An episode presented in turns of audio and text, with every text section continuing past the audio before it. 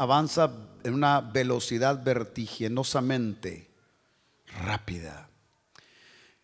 Y nosotros no queremos quedarnos en el mismo estado natural que tú nos encontraste. Queremos ir haciendo ajustes en nuestro caminar contigo. No estamos conformes con lo que hemos visto o lo que hemos experimentado.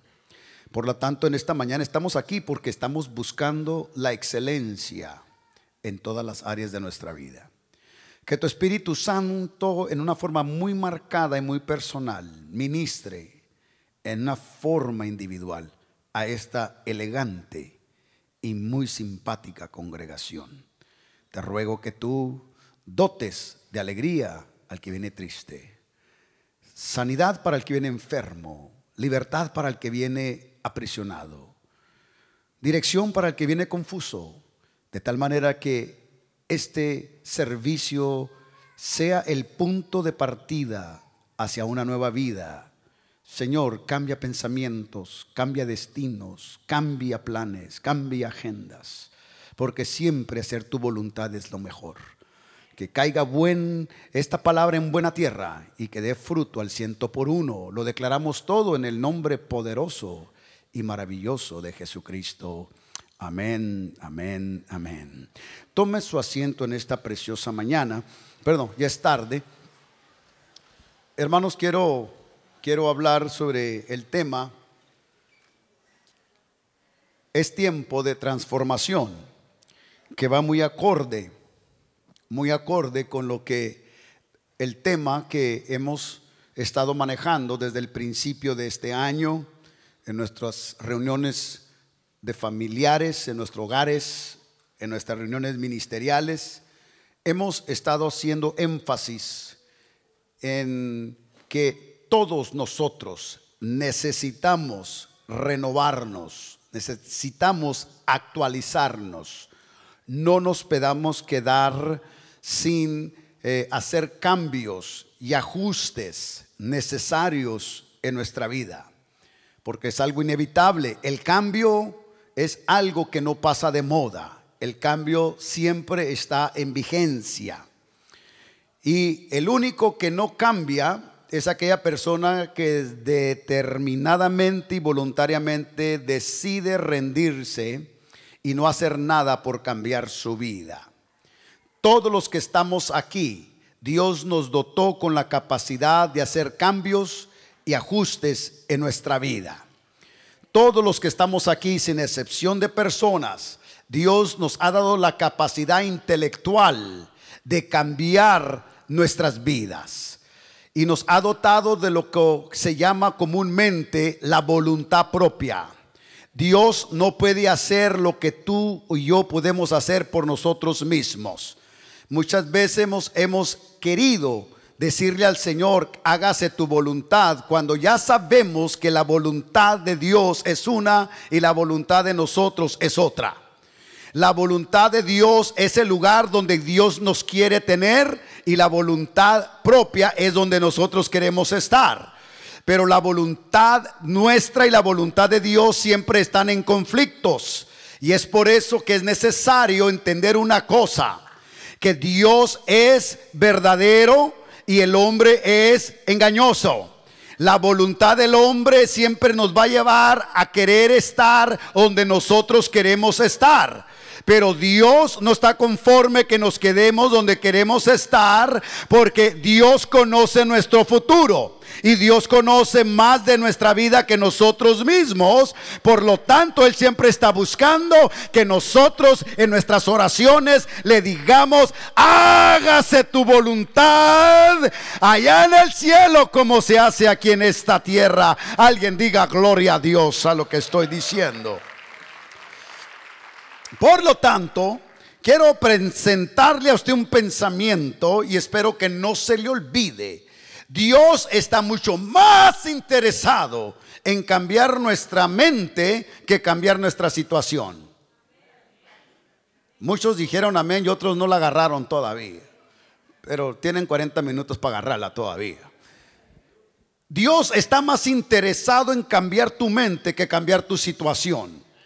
Y voy a decir esto porque muchos creen que cambiándose de trabajo, su situación va a cambiar. Muchos creen que cambiando de esposa, su situación va a cambiar. Muchos creen que cambiándose de país, su situación va a cambiar. Muchos creen que cambiándose de escuela, su situación va a cambiar. Y no necesariamente así es. Si tú no cambias tu mente, puedes estar en el mejor lugar del mundo, pero si tú tienes la mente de esclavo, tu situación nunca va a cambiar. Dios está interesado en cambiar nuestro sistema de pensamiento que más de nuestras circunstancias o necesidades. ¿Cuántos están de acuerdo conmigo? Porque, ah, oh, bendito sea el nombre del Señor. Mire, yo conozco personas que vienen de Centroamérica o de México o de Sudamérica. Están aquí, pero traen un pensamiento atrasado todavía. Porque pasa un año, dos años, tres años, cuatro años y su situación nunca cambia. No es el lugar geográfico lo que cambia a la persona. Es el Espíritu de Dios que cambia el corazón y la mente de la Alguien diga gloria a Dios, aleluya. Oh, dele un aplauso al Señor. Bendito sea el nombre del Señor. Aleluya. Y por eso yo no, yo no compro ese, voy a moverme de iglesia porque voy a cambiar. No, Señor, si aquí no ha cambiado, no va a cambiar en ningún lado. Voy a cambiar de pastor. No, no, no, no. El Señor dice, no quiero que cambies de pastor. Renueva tu mente. Renueva tu mente. Renueva tu entendimiento. Qué curioso que nosotros somos muy buenos para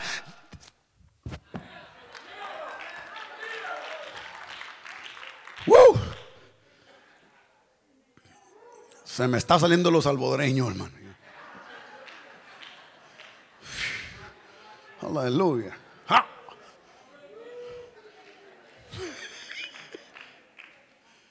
Qué casualidad, le damos mucho crédito a nuestros pensamientos que a la palabra de Dios. Pues hermano, que yo pienso, bueno, ¿y qué dice la palabra de Dios de su pensamiento?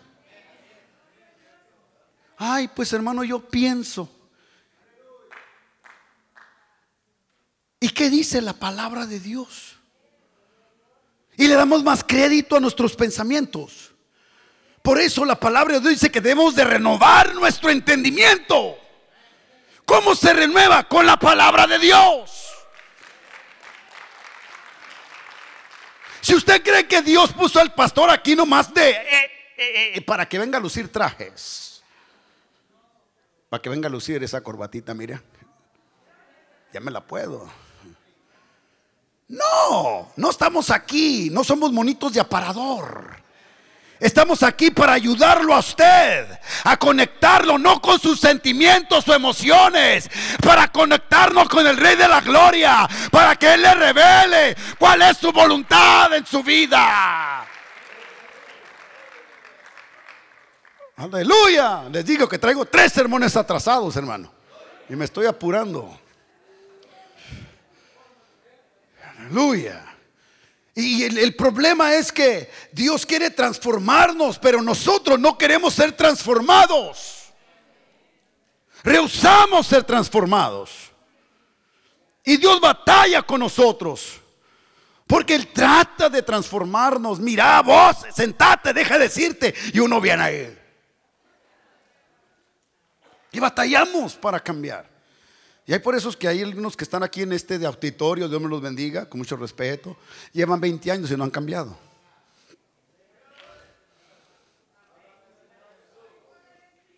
No han cambiado.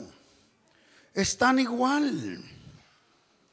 Han estado como aquel que va a la universidad. Mire, yo, yo puedo ir a la universidad, fíjese, y puedo ir con mi hija o con mi hijo a la universidad y sentarme en la aula, en la misma aula, fíjese, en la misma aula.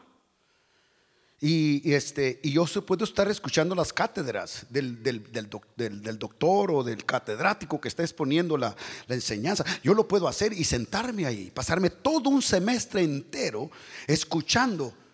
Pero al fin del semestre, el crédito no me lo dan a mí, porque solamente estoy ahí como auditor, estoy oyendo solamente. Yo no tengo ninguna responsabilidad, no tengo que hacer tarea de nada. Y después, la que debe de estar ahí y está haciendo las pruebas y los, y, los exámenes, al fin reciben su bachiller. Y el que nomás llegó ahí a estar escuchando, nunca recibe ni un certificado. Y tristemente hay muchos de los que están aquí que están solamente son auditores.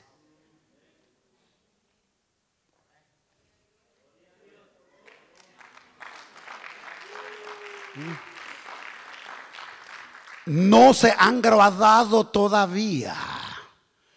¿Sabe por qué? Porque vienen a oír, pero no son hacedores de la palabra. Y lo que te va a hacer un hombre de Dios y una mujer de Dios no es lo que oigas, es lo que hagas con lo que oíste. Renueva tu entendimiento. Y necesitamos renovar nuestro sistema. ¿por, qué cree que hay unos que llevan 20 años en Estados Unidos y no han logrado absolutamente nada más que puro welfare?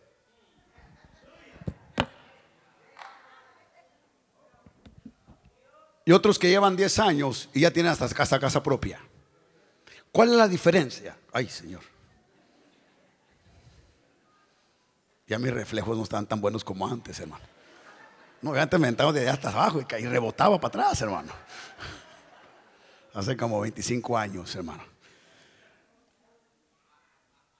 Es porque no han renovado su pensamiento están estancados. ¿Sabes por qué? En un viaje que iba a durar unas cuantas semanas de Egipto a la tierra prometida, hermano, es un espacio bien corto. ¿Por qué duró Israel 40 años en el desierto? 40 años para llegar a la tierra prometida. Porque aunque habían visto la gloria de Dios, los milagros de Dios, miraron todo lo del esplendor y cómo Dios quebranta al enemigo y miran todo tipo de milagros, Y están en el desierto. Les está cayendo el pan casi en la boca, el agua de la peña fresca. Los zapatos no se les desgastan, la ropa no se les desgasta. Crecían los niños, le crecían los zapatos. Crecían los niños, le crecían la Así dice la Biblia. Que su ropa no envejeció. Los zapatos no se la... Eh, hermano, esa es providencia divina, hermano. Esa es providencia divina. Pero ¿por qué duraron 40 años para llegar? Porque en cualquier momento que se les atoraba el barco, se ponían a llorar. Como muchos de los se ponían a llorar. Ay, allá en Egipto había pepinos frescos, había cebollitas frescas. Allá en Egipto había carne. Pero no se acordaban que tenían unos capataces que los hacían bailar cha cha cha a puro latigazo. No, hermano, hasta bailaban hasta tango, hermano.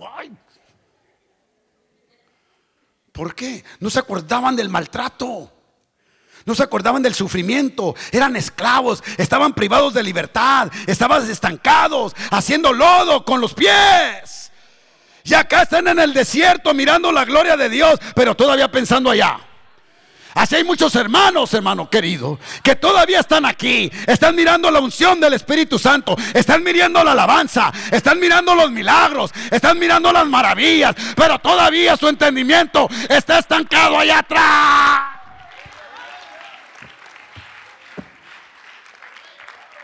Todavía están atrasados, hermano estancados allá todavía. acariciando lo del mundo, acariciando el complejo, acariciando la baja autoestima. Ay, pobrecito de mí. Ay, pobrecita de mí. Yo soy la abandonada. Yo soy el abandonado. Pobrecito de mí. Y siempre exaltando tu pobreza y tu vileza. Yo tengo nuevas para ti. No hay pobre sin causa. La pobreza, escúchame bien y espero que lo escribas en tu memoria. Todos nacemos pobres. Ser pobre es una, es una decisión propia. ¿Sí o no? Mire, aquí le puedo preguntar a cualquiera de los que están aquí enfrente. Al hermano Barahona, a mi hermano Edgardo, a mi hermano Huiza, hermano Juan, el hermano elegante, muy elegante, que adorna los mujeres aquí, hermano David Menjiva. Todos ellos nacieron pobres. ¿Usted nació en Inglaterra? Ok. Por un momento pensaba que era francés usted, hermano.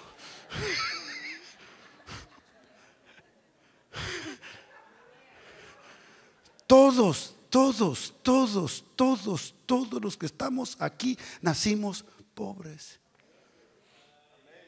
Todos. No hay uno que nació rico. No hay uno, hermana Ana, que nació con tacones puestos.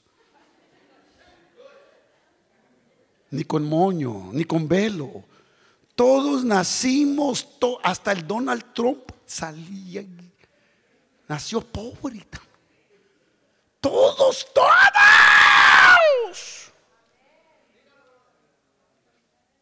Pero muchos de nosotros decidimos buscar el progreso y el avance. No nos conformamos como estábamos. Nosotros dijimos, esta es una condición inaceptable.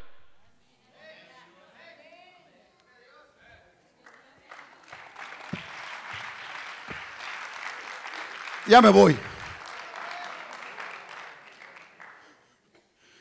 Es una conexión inaceptable. Pero mientras no cambies esa mentalidad, mientras tú te conformes con la miseria que te dan las ayudas sociales, nunca vas a progresar. Y a decir por qué. Te voy a decir por qué. Agárrate bien porque es tiempo de cambios. Es tiempo de cambios. ¿Sabes lo que te da a ti valor, hermano y hermana? Lo que tú tienes. Cuando tú no valoras lo que tú tienes, te conformas con lo que no tienes. Pregúntale a los que tienen casa propia aquí. Y yo muchos de ustedes los honro y los bendigo y gloria a Dios. Voy a sus casas, las tienen arregladitas, le dan valor, el sentido de propiedad. Y los que rentan, hermano, tengo que ir a hacer una limpia ese apartamento, hermano. No, de veras, yo estaba en estudios bíblicos, de veras, con todo respeto, no voy a decir dónde. Estoy dando una enseñanza y me caen las, y me caen las cucarachas del cielo, hermano. Y yo pienso que es el maná, pero no, no es el maná.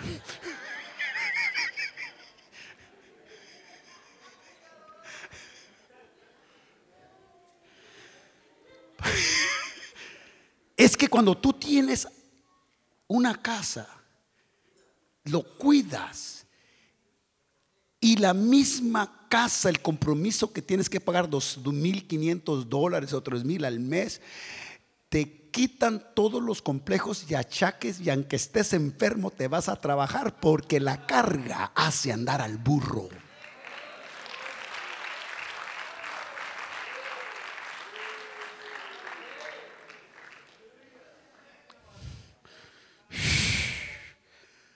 Amén.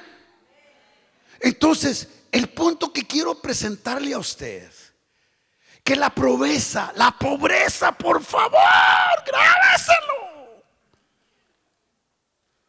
No tiene causa. La riqueza La educación, la superación, sí tiene mucha causa. ¿Cómo está eso, pastor? Dios nos dio la capacidad de cambiar nuestra mentalidad.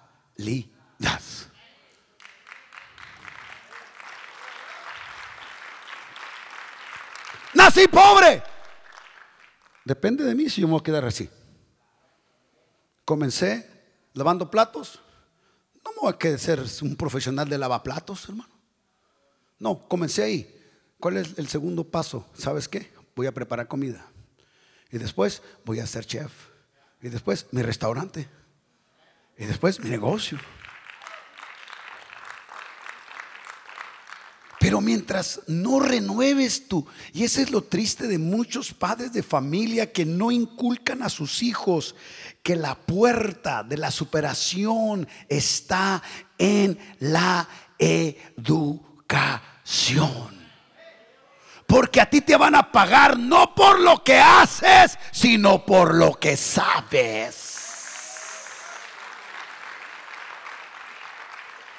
¿Es tiempo de cambio o no? Dije, ¿es tiempo de cambio o no? Entonces tenemos que cambiar nuestra mentalidad, hermano. Ay, al cabo que Cristo viene pronto. Ay, ay, ¿para qué me esfuerzo? Ay. Hermano, esa mentalidad retrógrada siempre nos detiene en lo económico como en la iglesia. Y necesitamos cambiar, por eso la palabra dice, dice transformados. La misma palabra que viene en el griego, palabra transformados, significa metamorfosis. Todos los biólogos que tengo aquí saben lo que es la metamorfosis.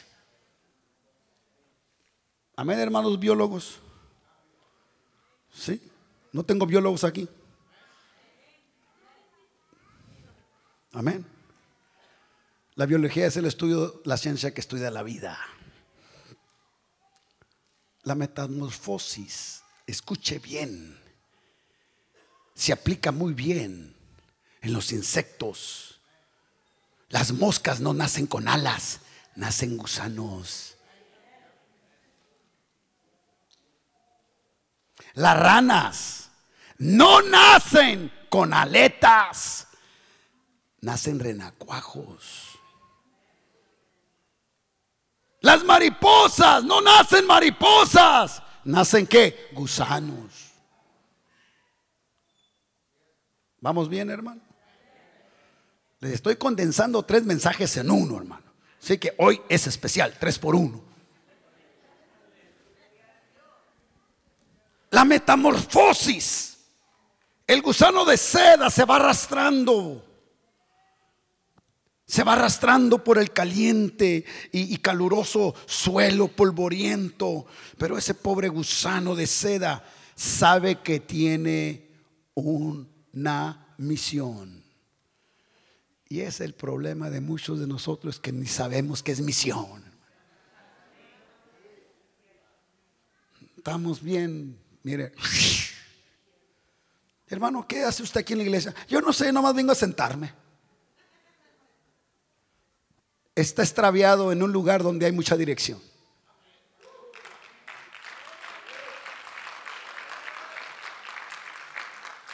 ¿Cuál es su visión? ¿Cuál es su misión aquí en la iglesia? Ah, pues yo nomás me vengo aquí porque me gustan los tacos y las pupusas que venden aquí. Ah, y la otra vez me sorprendieron porque le subieron el, el plato de comida, se fue hasta 7 dólares. Si usted nomás viene a comer aquí, hermano, viene a satisfacer una necesidad física. Y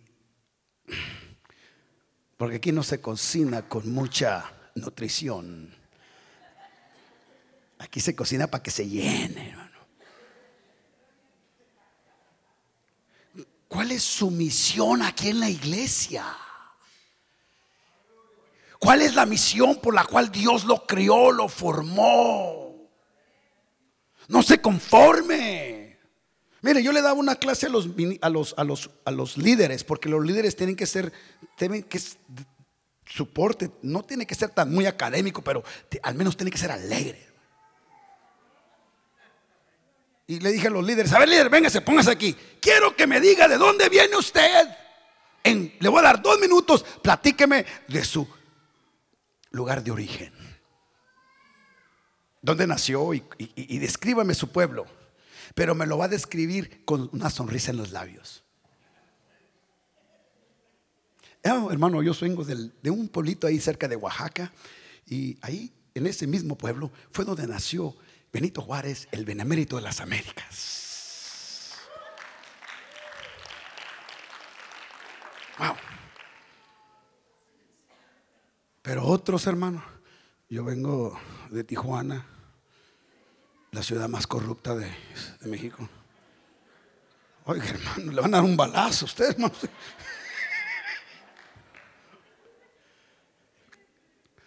No. Es que yo no sé si me estoy explicando. Tenemos que cambiar aún nuestra forma de platicar con la gente. Aún platicar con nuestros hermanos aquí en la iglesia.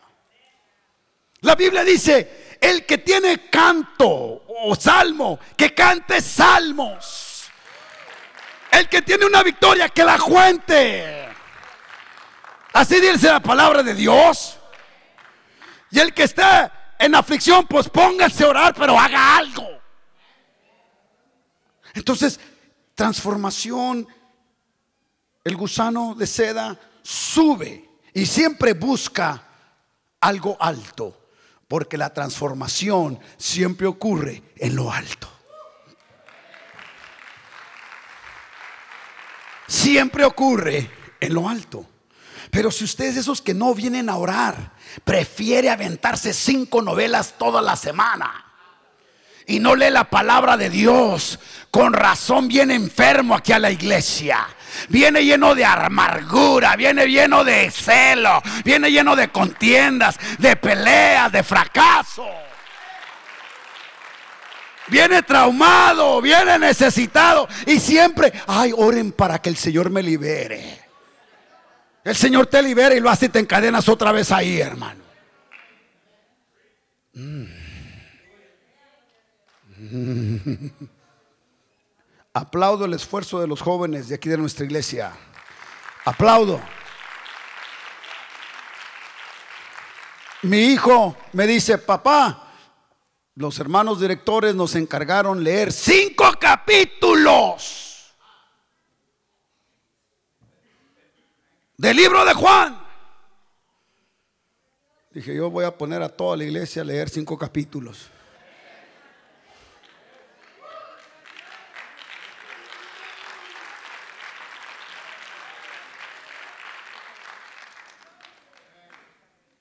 Pero cuando tienes más tiempo leyendo el Facebook, algunos ya tienen artritis, ya tienen los dedos así. No, ya, ya unos cuando los miro, yo los, yo los miro desde acá, como alaban a Dios, así.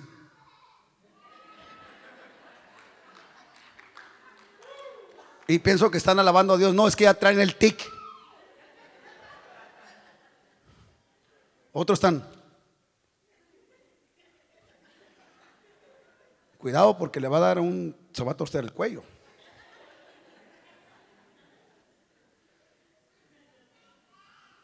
Amén. Y, es que mientras no cambiemos nuestro pensamiento, no podemos cambiar nuestro comportamiento. ¿Me escuchaste? Mientras tú sigas pensando que no vales nada, no vales nada. Y si tú te deprimes porque tienes un complejo de inferioridad, es por lo que has estado pensando. Ay, yo no quiero saludar a nadie porque no sé si me van a saludar. Bien acomplejado ese hombre, hermano.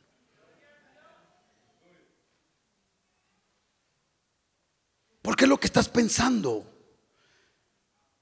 Y tu pensamiento se baja a tu sentimiento y tu sentimiento se transmite en tu emoción.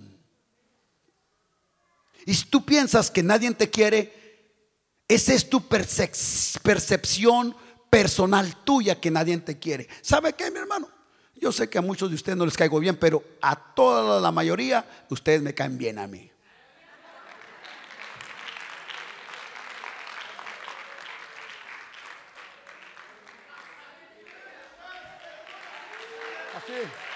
Así de fácil, así de fácil. Ustedes son a todo dar, como decimos los mexicanos. Son chéveres. Sí, ustedes son chéveres conmigo. A todo dar conmigo. ¿Sabe por qué? Yo no tengo control de lo que usted piensa de mí, hermano. Y si usted cree que yo me voy a, a padecer de insomnio simplemente porque usted no me quiere,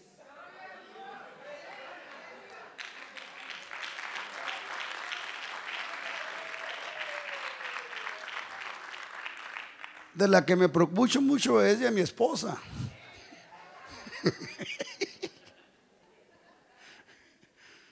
Pero usted cree, mi percepción que yo tengo de ustedes es que ustedes son a todo dar. Y aunque me lo muestran nomás de los dientes para afuera, así. Pero a mí no me importa. Y le voy a decir por qué. Porque su opinión de usted no va a determinar mi actitud.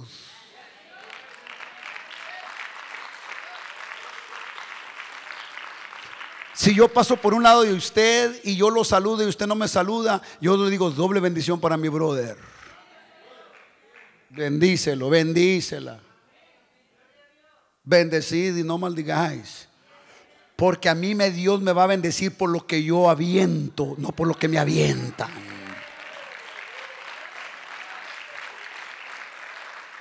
Es más, si me avienta sal, el Señor la convierte en azúcar.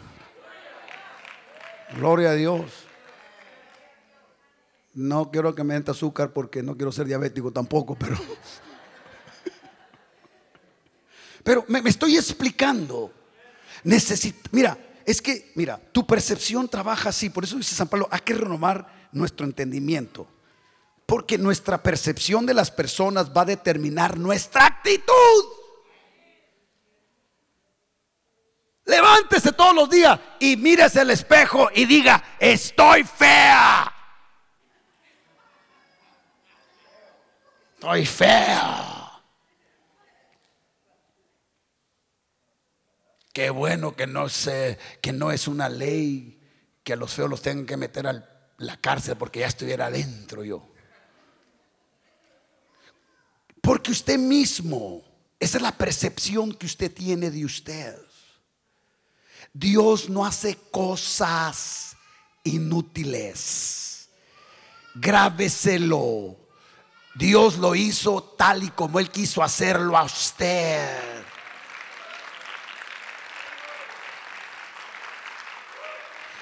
Nosotros solo, somos los que nos hacemos feos.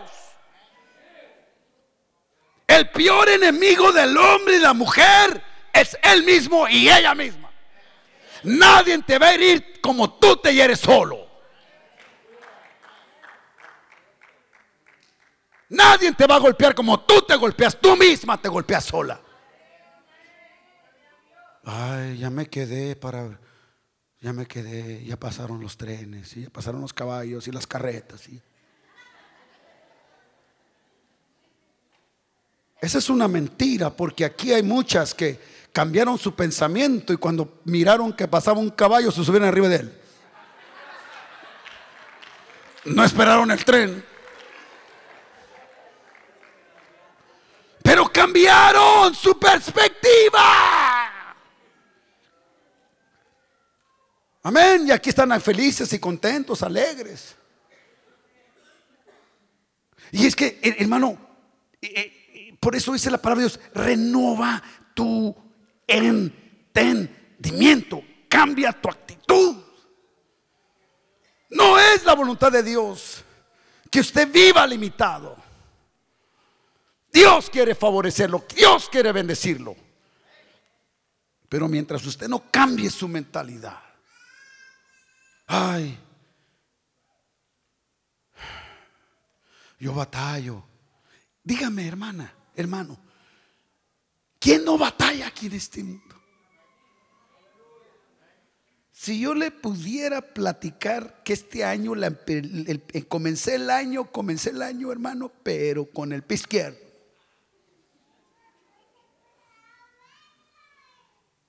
Pero usted cree que me voy a dejar manipular por circunstancias que, de las cuales yo no tengo control. No, Señor. Entienda, hay cosas que usted no tiene control de ellas. Y hay cosas que sí usted tiene control de ellas. Ay, pastor, mi boca. No, usted tiene control de su boca. Si está batallando con su boca, hermana. Mire, venden ya un aparatito que se pone en la lengua y le da toques eléctricos cuando empieza a hablar mucho.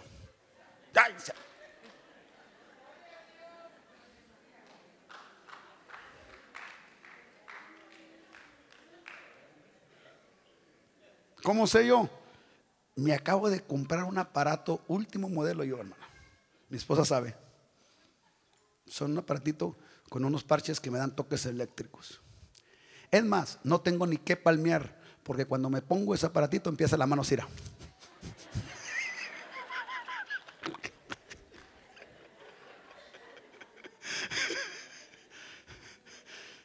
Esa es alabar a Dios en automático. El problema es este. Hay que cambiar nuestra, nuestro qué, hermano. ¿Nuestro qué? Ahora, ya voy a terminar. Y mire, apenas voy al punto uno. Traía tres. La Biblia dice, queremos que Dios quite nuestros problemas, nuestros dolores, nuestros sufrimientos, angustias, tristezas, enfermedades. Pero primero Dios quiere transformarnos antes de quitarnos el diabetes, antes de quitarnos la alta presión, antes de quitarnos todo eso que nos afecta. Porque todo lo puede resolver Dios. Pero tenemos que cambiar nuestra mentalidad, hermano. Ese es mi punto. Dios quiere sanarte de tu enfermedad, pero te quiere quitar ese, ese mala rutina que tienes. Sabes que no debes de comer hamburguesas con doble queso. Ay, pastora, quíteme eso y quíteme la vida.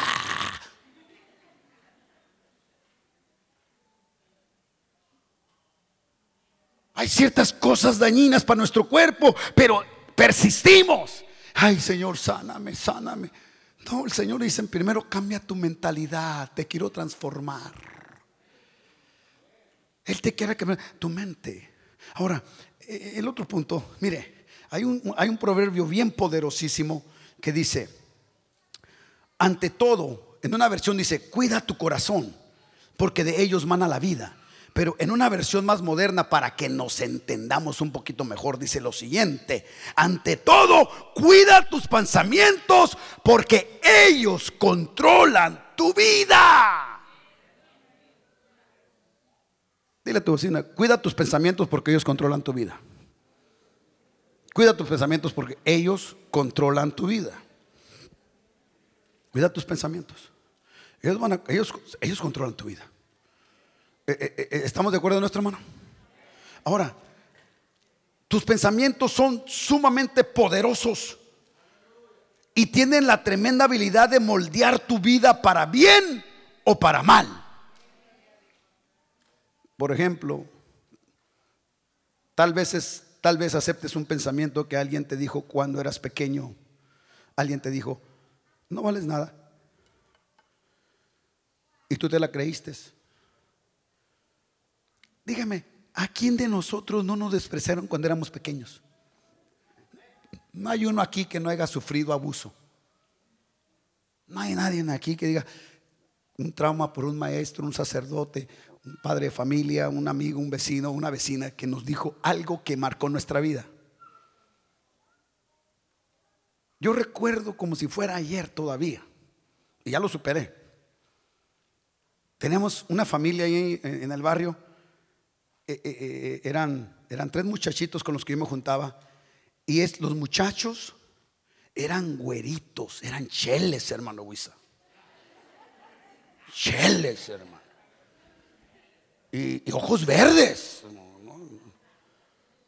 Y, el pelo rubio. Y, ellos vivían, vivían ahí en Tijuana. El papá trabajaba en, el, nosotros decíamos en el otro lado, para decir en Estados Unidos, y, vivía en Tijuana. Y los que vivían en, el otro, eh, eh, eh, los que trabajaban en Estados Unidos y vivían en Tijuana, pues vivían bien, hermano. Tenían hasta teléfono en la casa. Y no, pues, y yo me juntaba con ellos, hermano. Imagínense yo jugando con los tres cheles. Parecía mosca en leche. Ahí estaba. Y una vez la mamá de ellos miró y me dijo así de una forma muy despectiva y muy cruel, que yo creo que ya se fue con el Señor la señora, pero...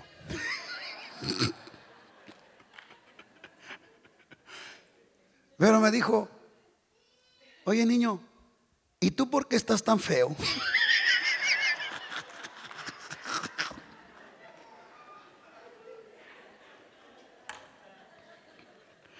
Yo tenía como cinco años de edad y no se me, olvidó, no se me ha olvidado.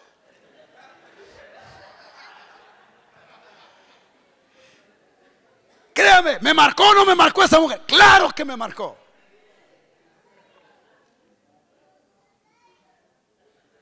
Han pasado 56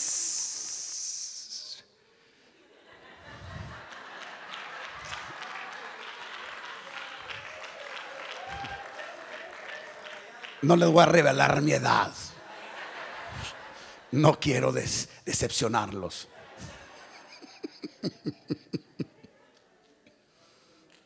Pero apenas voy a cumplir 20. Me marcó. Claro que sí. Ahora, pregúntemela. ¿Me la creí o no? Por un momento, claro, me agarró de curva. Pero no me la creí, hermano. No me la creí. ¿Por qué? Porque si me la haya creído, no me haya casado.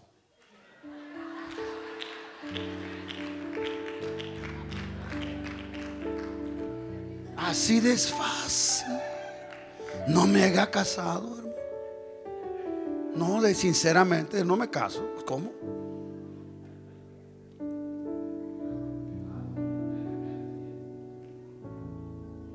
Por eso hay personas que están estancadas por alguien que los dañó en su infancia y no han superado ese trauma. Ponga atención, ya voy a terminar, aunque ya me tocaron la campana acá. El Salmo 103 dice lo siguiente, porque tú Jehová eres el que sanas todas mis enfermedades. Otra versión dice, quitas todas mis iniquidades. Y luego la otra frase dice, dice, perdonad mis iniquidades, perdonad mis pecados, sanas mis enfermedades físicas. Y el número tres dice, y quitas y sanas todas mis angustias. Angustias te puedes tropezar, golpear una parte de tu cuerpo, se te amorata esa parte donde golpeó el piso o algunos muebles y se te amorata. Se te viene una dolencia. Pero angustia, abre bien el oído. Tú puedes estar bien sanito, como está sentadito, bien bonito, bien arregladito, peinadito, hasta con la corbata. Louis Vuitton. Pero puedes estar herido. Tu alma ha sido golpeada y no ha sido sanada.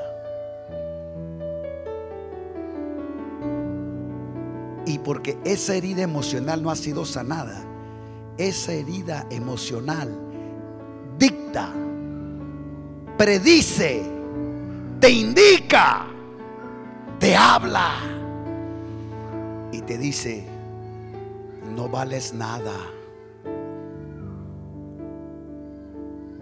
Nunca vas a progresar.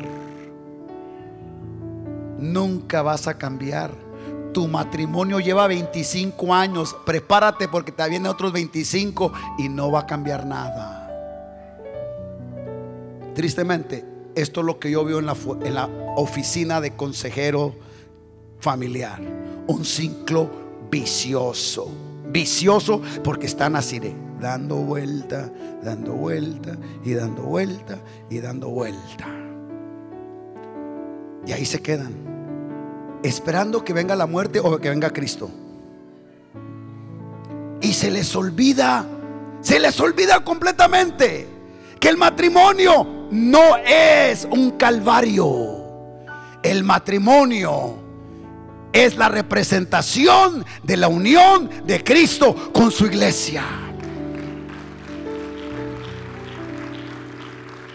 No, el matrimonio no es un calvario. No lo es, no lo es. ¿Cómo lo sabe, pastor? Llevo más de 30 años.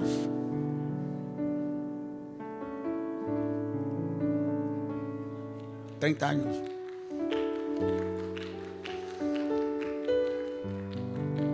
Y parece que son tres minutos. Pero bajo el agua.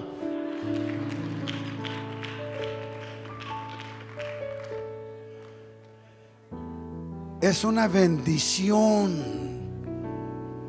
Pero tu herida emocional que traes ahí cargando no te deja disfrutar a tu esposo, tu esposa, tus hijos. No los ves, no los valoras, no los aprecias. No alimentas tu relación, no alimentas a tu esposa, a tu esposo, a tus hijos, no les das tiempo, no les das el calor, no les das el, amparo, la protección. Eh, eh, eh, porque estás hundido en el trabajo, y en el trabajo, y en el trabajo, y en el trabajo, y en el trabajo, y en el trabajo. Y tu esposa con hambre, tus hijos con hambre. Y tú con tu misma mentalidad, no, hay que aprovechar. ¿Y qué tal si ya viene la recesión? Y cada 10 años viene la recepción. Ya estamos en 2018, en el 2020 ahí viene. Y viene el 2020. Y lo mismo, y lo mismo, y lo mismo, y lo mismo. Porque no has cambiado tu entendimiento. Ya tu matrimonio, tu matrimonio es un, ya no es matrimonio. Estás ahí por compromiso porque no te quieres divorciar porque te va a ir mal.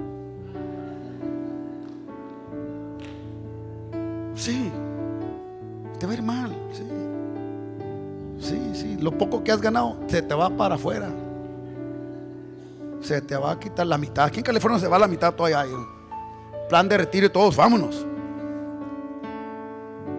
Yo sé lo que estoy diciendo. Yo conozco matrimonios que llevan 10, 15 años sin tener relación matrimonial uno duerme en una recámara, otro duerme en la otra recámara y no se divorcian porque no quieren perder la casa.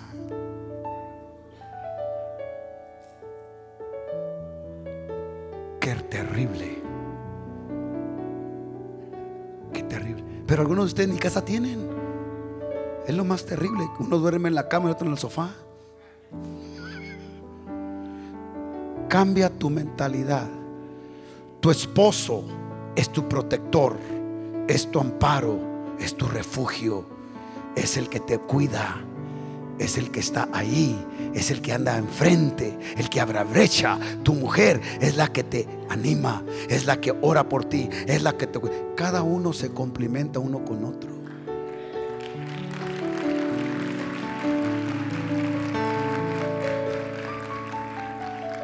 Pero hay que cambiar hay que cambiar. ¿Cómo es que después del culto tú te subes en un carro, tu esposa va a otro carro y no se miran hasta las 12 de la noche? Oh, es que yo voy a ir a mirar ahora, ahora juega el Real Madrid. Bueno, para los que son aficionados al fútbol europeo, nomás yo y el hermano Eduardo aquí.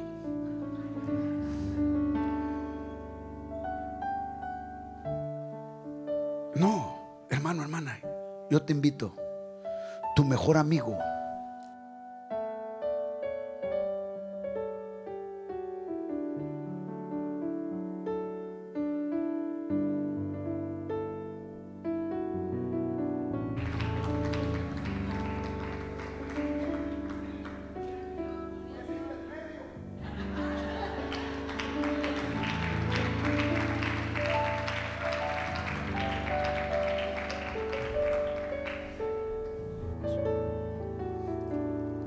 Ya me cortaron la inspiración a mí, hermano.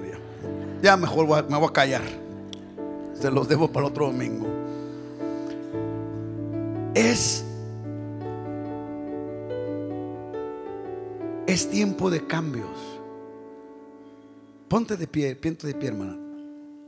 Te voy a dar una reseña histórica y una estadística. Y quiero que pongas mucha atención. Varón, amárrate, fájate, ciñete como varón tus lomos, lo que te voy a decir. Si estás casado, no hay otra mujer que te haya aguantado tanto como esa mujer. Valórala, cuídala. Porque si tú crees que hay otra mejor que ella, Dios tenga misericordia de ti. Esa es la que Dios, la que tú escogiste y la que tú decidiste amar. Tu mujer debe ser tu mejor amiga, tu mejor confidente, la que debe saber tus secretos. No el pastor, no el líder de grupo, tu esposa. Viceversa.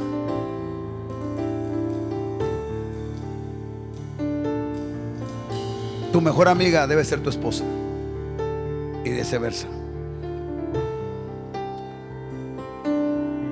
Hay una estadística.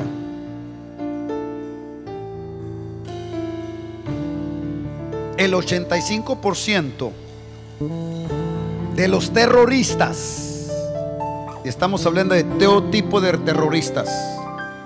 Musulmanes, revolucionarios, agitadores, políticos. En México, Centroamérica, el Medio Oriente, Europa, Estados Unidos. El 85% de estos hombres que tienen el valor de amarrarse bombas y explotarse y quitarle la vida a centenares de personas que no tienen ni el más mínimo, ni siquiera una partícula de humanidad. Y se explotan. No le importa si van a morir niños, niñas, mujeres según ellos defendiendo una causa. El 85% de estas gentes son hombres sumamente muchachos inteligentes. Los que causaron el desastre del 9-11, septiembre 9-11, era puro universitario, era gente inteligente. El 85% de estos muchachos venían, escúchame bien, de hogares disfuncionales. ¿Qué quiere decir, pastor? Un hogar disfuncional que no está funcionando bien. Yo no estoy hablando de un matrimonio, de una casa perfecta. No está funcionando bien. ¿Dónde comenzaron a aprender violencia? En la casa. ¿Dónde se forman los pandilleros? En la casa. ¿Dónde se forman los alcohólicos? En la casa. ¿Dónde se forman los maldicientes? En la casa. ¿Dónde se forman los criminales? En la casa.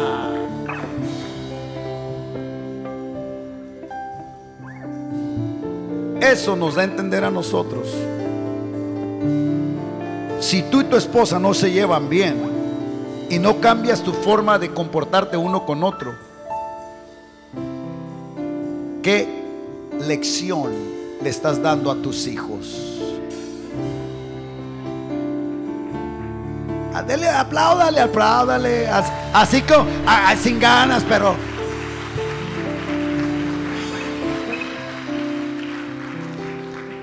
Tus hijos, hermano, claro, le tienes carro, pero nunca te miran orar, nunca te miran leer la Biblia, nunca te miran llorar aquí en el altar, nunca te ven dedicar tu vida. A ti, hermana, nunca te ven en un ayuno. Ayer hubo, hubo reunión de, de líderes, de mujeres líderes de los... Faltaron algunas. Esas son reuniones santas donde se llenan de gracia y se llenan de virtud y se llenan de poder y se empodora a la mujer.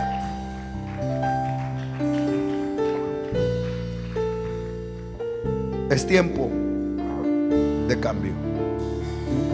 Este altar está abierto. Este altar está abierto. Este altar está abierto. No sé si usted, pero sí, yo necesito renomarme todos los días. No, no, no más el domingo, todos los días. Yo necesito hacer ajustes. Necesito mirar, filtrar mis pensamientos, cómo estoy pensando, cómo estoy actuando. ¿Cómo estoy? Me estoy comportando con mis hijos. Como madre, como abuela, como abuelo. ¿Cómo estoy yo actuando?